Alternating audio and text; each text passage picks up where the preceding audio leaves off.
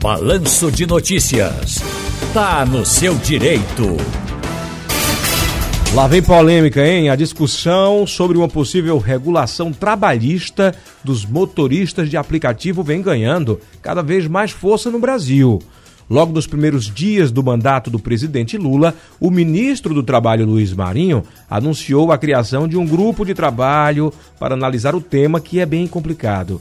Afinal de contas, é preciso garantir proteção aos profissionais sempre e manter o negócio atrativo ao mesmo tempo. Não adianta você ter ali a prestação de serviço, o motorista por aplicativo ele está conseguindo ganhar algum dinheiro e a empresa está no prejuízo porque ela vai fechar as portas, ela vai embora e aí muita gente pode sofrer. E também não é justo que o motorista de aplicativo, quando fique doente, não consiga sequer o direito a algum tipo de auxílio. E é por isso que a gente convidou aqui o doutor Marcos Alencar ele que é advogado trabalhista e vai tirar alguma de nossas dúvidas. Boa tarde, doutor Marcos, seja muito bem-vindo e já pode começar a falar a respeito dessa possível nova legislação.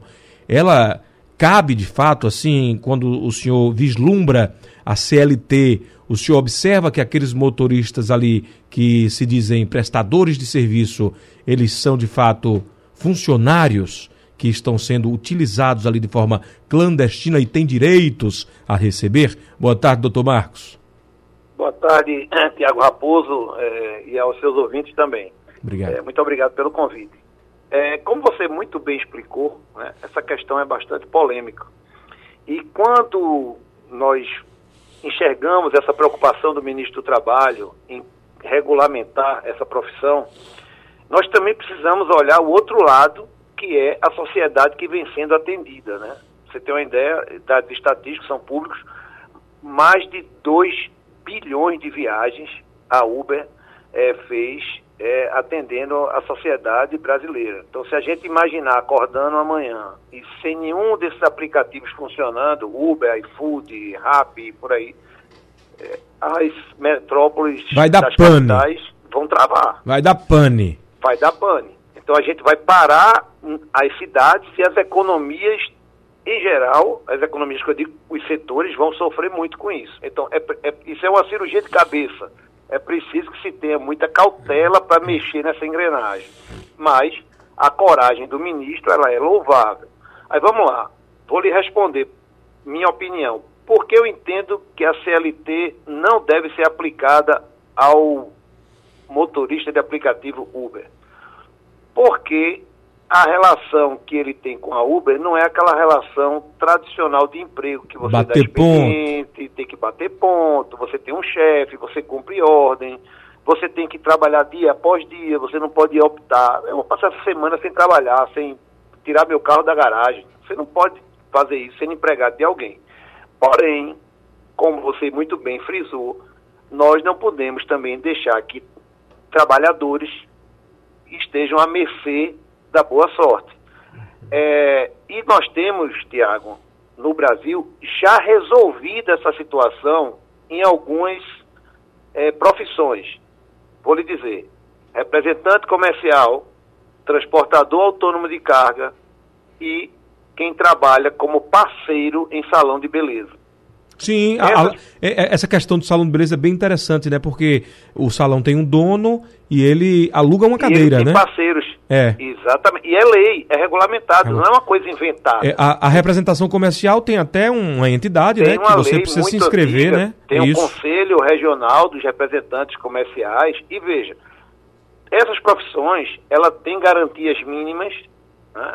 ela, ela tem garantia previdenciária para no caso de um acidente e existe uma indenização ao final de cada relação.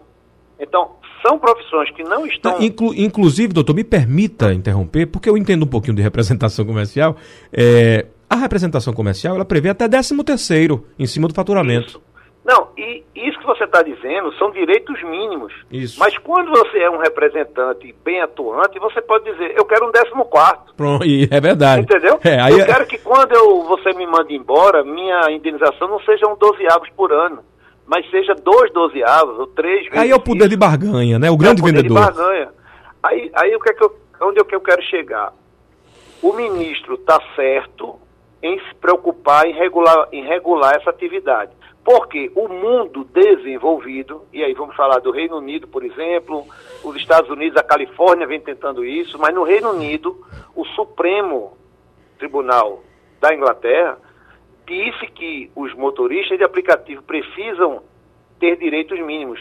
Não os tratou como empregado, no, no modo tradicional, mas regulamentou direitos mínimos. Lá na Inglaterra, o, o, o Tribunal Máximo, o Supremo, ele tem esse poder de fixar como se fosse legislando.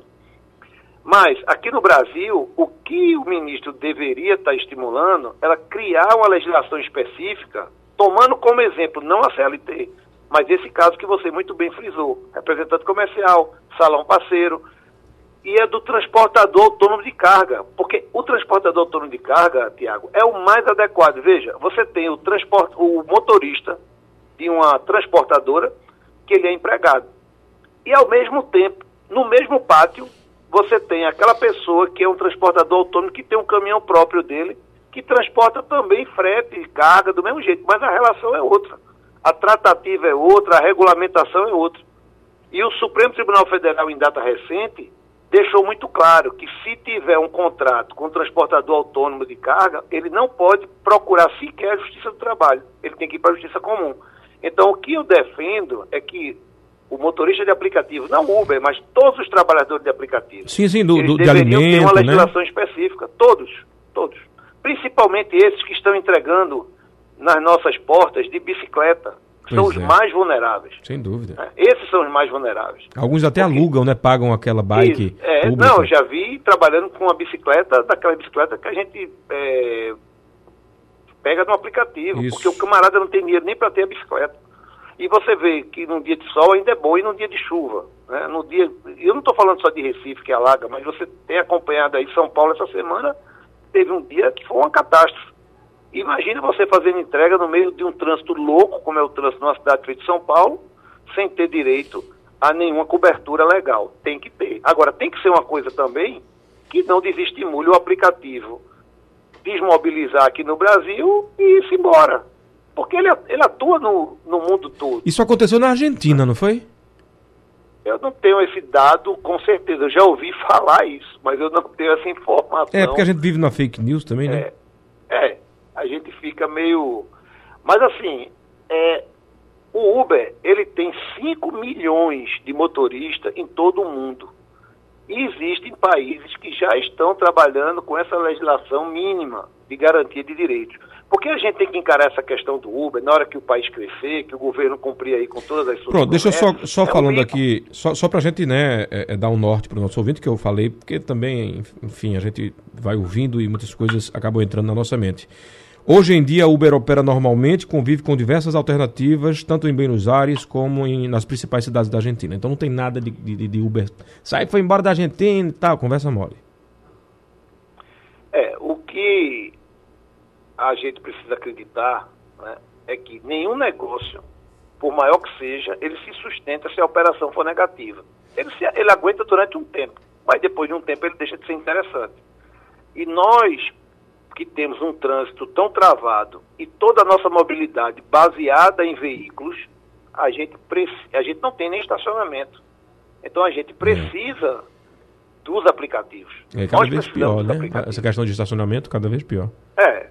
Então nós precisamos. Porque na hora que você pega um Uber e vai para um determinado lugar, aquele é um carro único circulando na cidade levando várias pessoas e não vários carros levando aquela mesma quantidade de pessoas. Doutor, e tem a questão também do estacionamento. Até essa semana, né, um, fato na família, uma tia que, que adoeceu, precisou ficar alguns dias internada num hospital particular. E a família foi ali se, se revezando para acompanhar, né? Essa tia já um pouco mais idosa.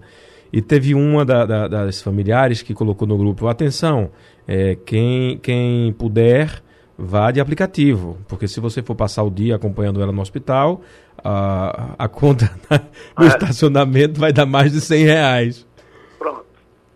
Você aí está respondendo a minha pergunta. E quando não tem estacionamento? Você É. não tem nem onde parar. né? Você não tem nem onde parar. Então, se você for para a praia, para nossa praia aqui, né? Evitando o tubarão no final de semana, só para tomar um sol, você não tem onde parar. Então imagina você não ter o Uber. O carnaval todinho, tirando o expresso da folia, que foi muito positivo, foi exitoso, mas eu vi muita gente andando de táxi e também andando de Uber. Né? E hoje nós temos uma dependência. Então é preciso muita cautela e muito estudo, audiências públicas e que se olhe todos os lados, todos os ângulos. Não só essa questão de, ah, eu vou enquadrar o motorista na CLT. É. Pesado demais, hein? simplicidade é muito pesado. Eu acho que vai ser ruim para todo mundo. Ruim para todo mundo. Porque o Uber ajudou muito na pandemia que as pessoas que perderam seus empregos tivessem uma fonte de renda. E complementa a renda de muita gente, né, doutor? Exatamente. Advogados, engenheiros, jornalistas. Tudo. Tem colegas jornalistas que terminam o serviço e vão né, rodar de, de Uber, de aplicativo, tenho colegas advogados, enfim. Doutor Marcos, muito obrigado pela participação. Então ficou muito claro que o senhor, como especialista em direito do trabalho, não vislumbra que o motorista do Uber ele pertença a né, uma classe de empregado do aplicativo e sim a um prestador de serviço, mas que se faz necessário, diante de uma modernização das atividades, a criação de uma nova legislação, como foi feito no Reino Unido. Perfeitamente, podendo se inspirar tanto no representante comercial no transportador autônomo de carga, no salão parceiro, só para a gente dar um, exemplo de coisas que já existem e você não vê nenhum ruído, as pessoas estão satisfeitas trabalhando sob o manto dessa, dessas legislações. Eu assino embaixo, viu, doutor Marcos? Muito obrigado pela participação. Obrigado, Tiago.